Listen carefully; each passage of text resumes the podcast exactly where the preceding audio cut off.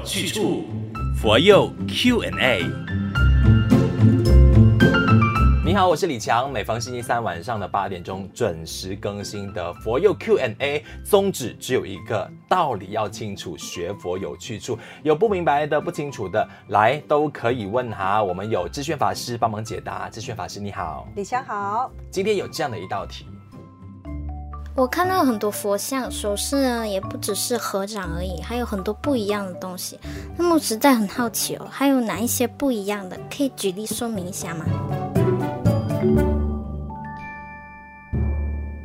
好的，在佛门里面呢，这个佛像哈，我们会看到有不同的这个手印，嗯，比如说我们有这个施无畏印，就是呢会看到这个佛像是右手半举的，嗯，掌心向外的，然后这个手指呢自然伸展的。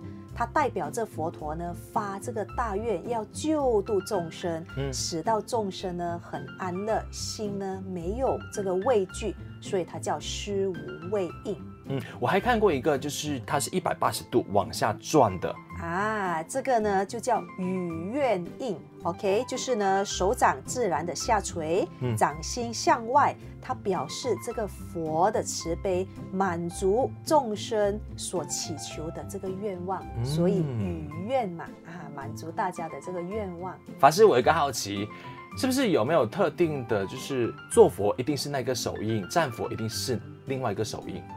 呃，依我的观察的话，一般好像站着的话就比较会是有这个施无畏，还有这个雨愿的印。嗯哦，那如果坐的话呢，通常就是这个禅定印，或者是这个呃说法印。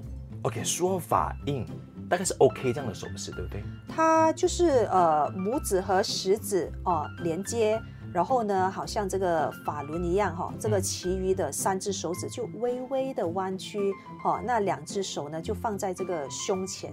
嗯嗯，这是说法印。说法，佛陀说法印。那关于刚提到的禅定印的话，就是我们认知的那一个放掌的动作嘛？就是我们在呃打坐的时候，哦，就是双手掌心向上，那右手呢会放在左手的上面，两个拇指呢的指端呢就碰在一起。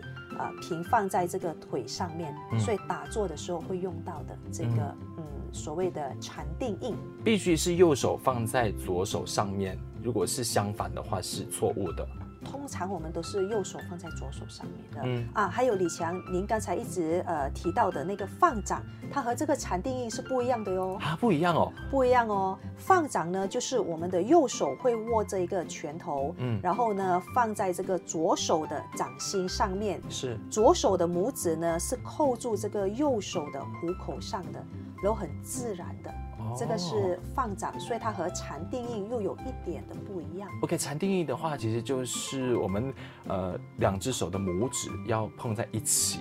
是的，哦，然后是打坐的时候会结这个手印。哎呦，那我错了很久哎，我一直放掌就是直接像是打坐那样，就是禅定印这样子。嗯、OK，那其实呃我们见到法师的时候啊，为了表示自己的端庄的话，我们通常都会放掌。